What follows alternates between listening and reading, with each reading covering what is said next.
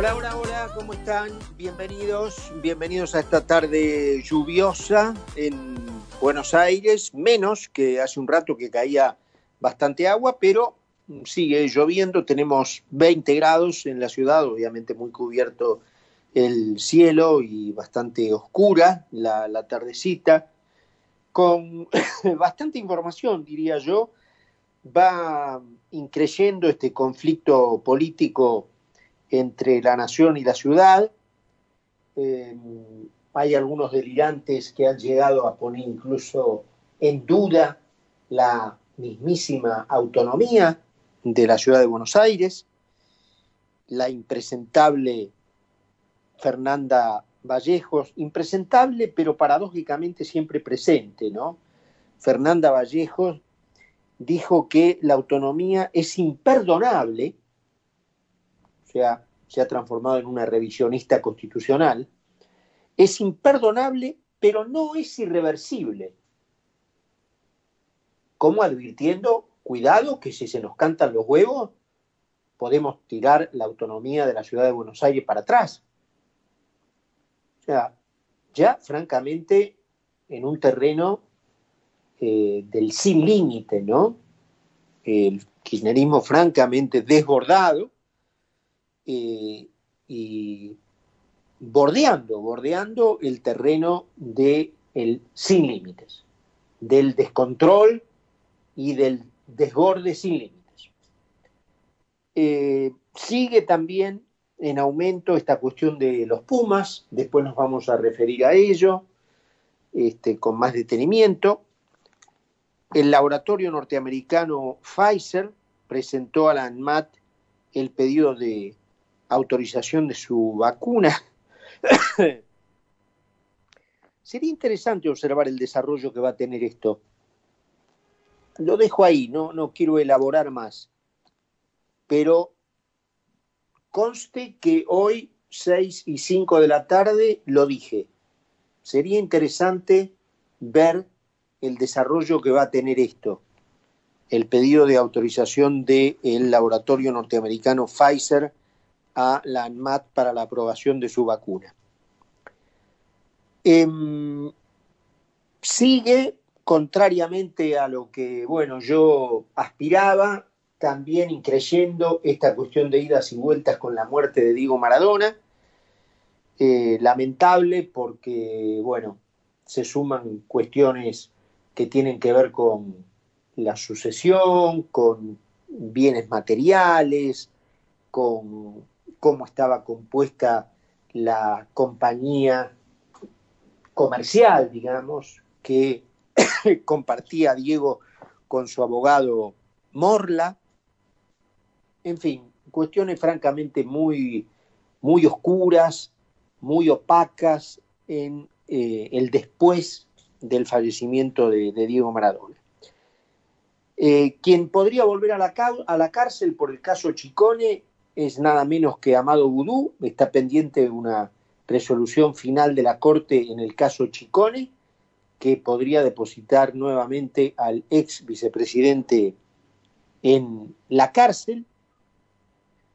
También anda dando vueltas por allí eh, este papelón del canciller Solá, que primero creyó que estar presente para la conversación telefónica entre Fernández y Biden eh, significaba estar en Olivos unos minutos antes de que ese encuentro telefónico estuviera planeado. Entonces fue para allá, cuando llegó se encontró que no eran Olivos, que era en la Casa de Gobierno, con lo cual nunca llegó, es decir, llegó cuando la conversación entre el presidente electo norteamericano y el presidente Fernández estaba terminada, pero no se privó cuando salió de la Casa de Gobierno, Figuretti, como siempre fue Solá, de enfrentar a los periodistas y responder como si hubiera participado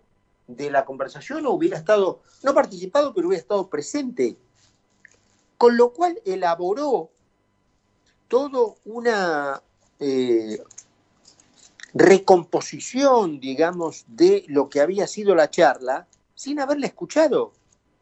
Y elaboró allí una teoría de que Fernández le había poco menos que exigido a Biden que reemplazara al representante norteamericano en el directorio del Fondo Monetario para tener allí a un hombre que nos ayude más, porque la verdad que con el representante que estaba actuando en este momento, que fue designado por Trump, eh, la Argentina parecía que no estaba teniendo suerte. Bueno, un revuelo tremendo. Eh, el propio presidente tuvo que decir que eso no había sido así. Tuvo que salir Guzmán con el representante argentino ante el directorio del fondo, que es eh, Sergio Chodos, a poco menos que pedirle disculpas a este hombre, el representante actual en el directorio del Fondo de los Estados Unidos, eh, decí que toda la gente no es como ellos. Entonces, bueno, cuando te bajás un poquito del caballo, decís que te equivocaste y pedís disculpas, la gente te entiende y bueno, te perdona. La gente no es como ellos, vengativa, rencorosa, sarcástica. Gracias a Dios, no todos son así. Y entonces, bueno, este hombre parece que después de la conversación con Guzmán y con Chodos, eh, recompuso la situación. Pero el papelón que el ministro encargado de evitar papelones, que en, este y en cualquier país es el canciller, haya incurrido en esto, es franca, te da la pauta de francamente la berretada, eh, las manos berretas en las que estamos. Francamente, increíble. Bueno, decíamos recién, eh, cuando enumerábamos los temas, que uno de ellos era la continuidad de esta cuestión de, los Pumas y también allí decíamos que íbamos a ampliar en un, en un minutito en este comentario eh, en donde siempre nos tomamos para inaugurar los minutos iniciales del programa. Como saben, el objetivo del kirchnerismo es la destrucción de todo vestigio de un determinado sistema de vida, un sistema de vida que el kirchnerismo aborrece. Después voy a hacer una aclaración sobre el final, este, sutil pero importante, ¿no es cierto? Pero ahora vamos a ponerlo así, vamos a poner, vamos a, a hacer como que el kirchnerismo tiene alguna idea que no sea robar y que esa idea se contrapone con un sistema de vida que aborrece, que es el sistema de vida de la libertad, y que por lo tanto lo quiere destruir. Efectivamente, ese sistema fue diseñado para proteger la libertad individual de los peligros del poder público, para ampliar el radio de soberanía de las personas por encima del poder del Estado y para garantizar el derecho de cada uno a diseñar un plan de vida de acuerdo a lo que entiende por felicidad aquel plan de vida que sea más compatible con la felicidad individual, tal cual como cada uno la haya definido. O sea, no es muy difícil el tema. Ese sistema tiene referentes, obviamente, en el mundo, y aunque no es muy difícil y al contrario es la cristalización misma en mi criterio del sentido común, fue inventado, digamos así, o por lo menos traducido a un orden jurídico por una determinada cultura.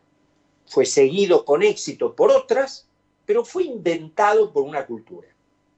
La invención del sistema libre, entendiendo por él ese que pone obstáculos al crecimiento del poder del Estado en beneficio de la libertad individual, digámoslo con todas las letras, corresponde a la cultura inglesa. Es un eh, producto de la cultura inglesa.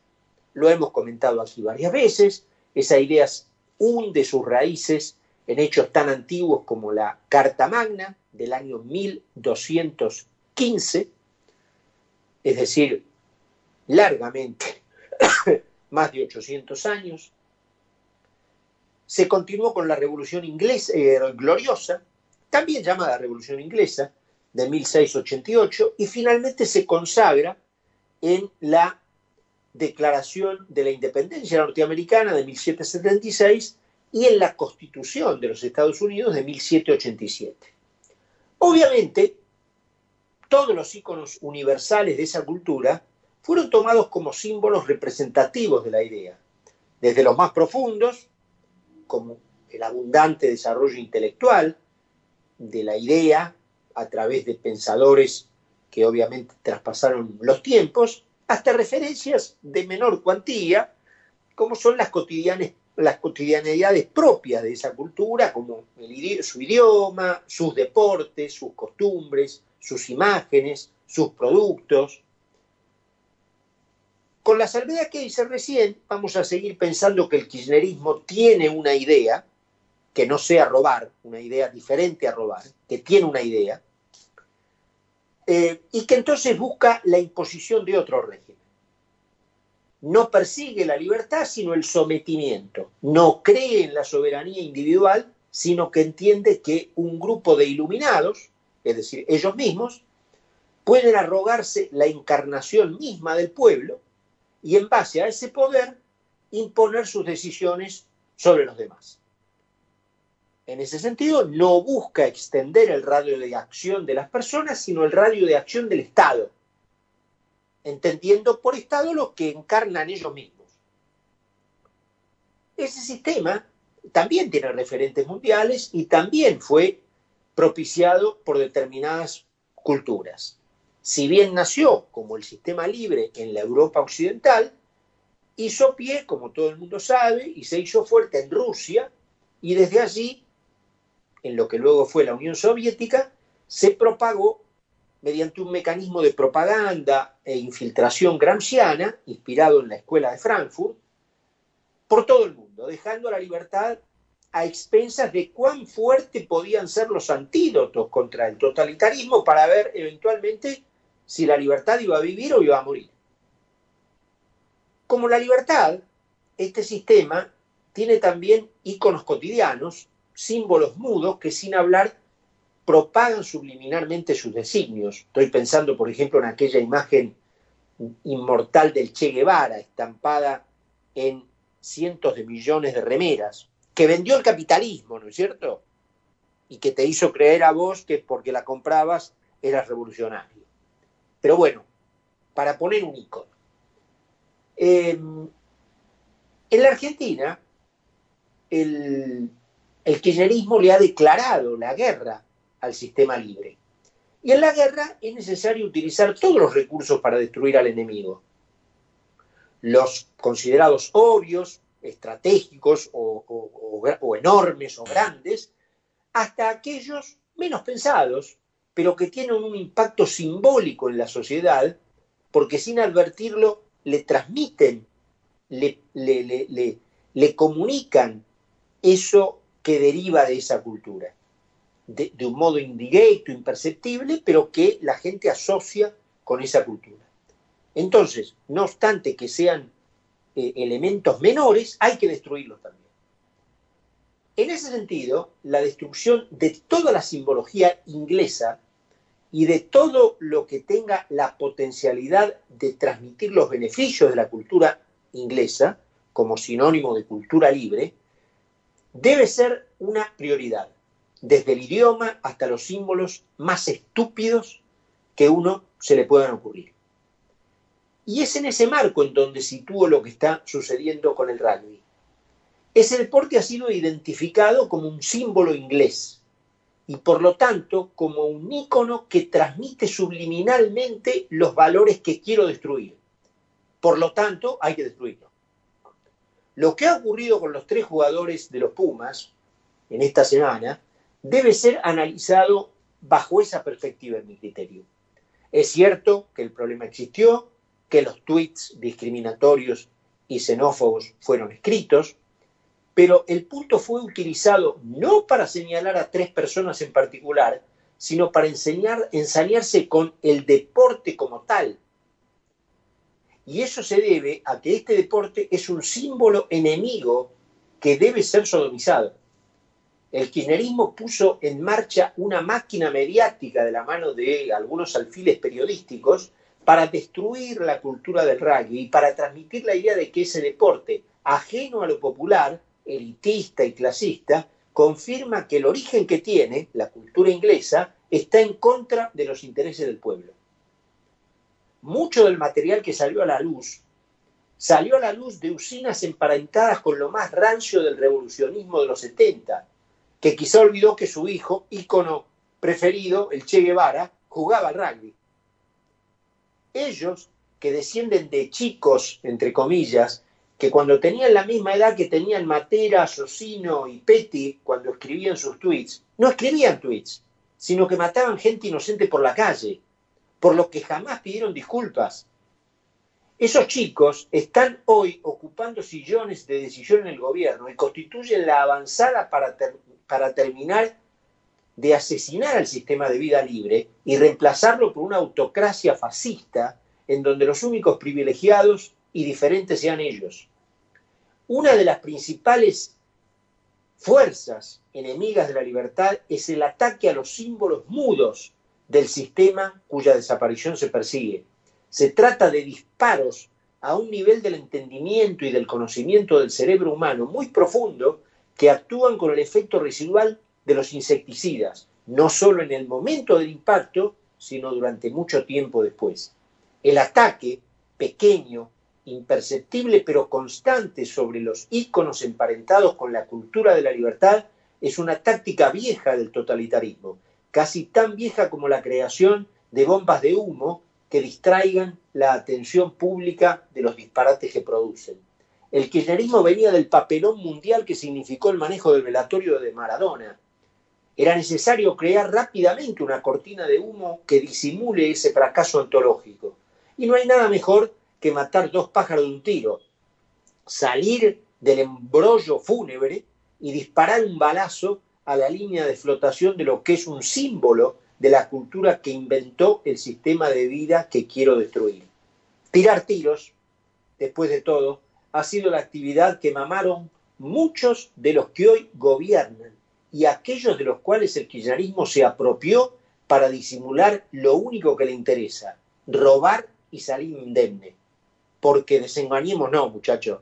Esto de que el kirchnerismo tiene alguna idea, y a esto quería llegar, cree en la izquierda, cree en el Estado, cree en eh, la vida dirigida, aunque todo eso sea un desastre en sí mismo, es por lo menos una idea. El kirchnerismo no tiene ninguna idea. Lo único que quiere es robar y salir indemne fabricó la cortina de humo del revolucionismo y elevó la bandera del izquierdismo y de eh, la, la, revolución socialista, porque como dijo Kirchner, la izquierda da fueros, y mientras fabricamos esos fueros, esa cortina de humo, por detrás, en bambalinas, seguimos robando sin que nadie nos acuse. 6 y 20.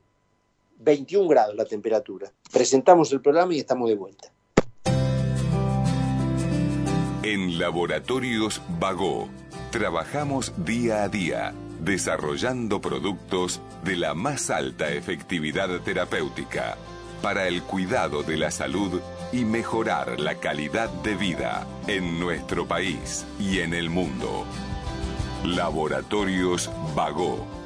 Ética al servicio de la salud. Grupo Petersen, desde 1920, construyendo el país. ¿Necesitas ayuda para tu empresa? Nosotros te acompañamos. Banco Macro está en todo el país, brindándote herramientas de financiación para pago de sueldos, capital de trabajo, compra de insumos y mucho más. Informate en macro.com.ar barra ayuda para empresas. Macro, cerca, siempre. Cartera comercial, sujeto a aprobación crediticia, válido del 1 del 10 al 30 del 11 de 2020. Más información en macro.com.ar. ¿Tenés que hacer trámites en Metrogas? No concurras a las oficinas comerciales y realizalos de manera online a través de nuestro canal de WhatsApp al 11 31 80 22 22 o ingresando a nuestra oficina virtual en metrogas.com.ar. Consulta tu saldo, informa la lectura de tu medidor, descarga y paga tu factura de una manera ágil y segura. Cuidarnos es responsabilidad de todos. Metrogas, damos calor. En Coca-Cola Argentina elegimos convertir la incertidumbre en compromiso el compromiso de recuperarnos, de salir adelante juntos. Hoy más que nunca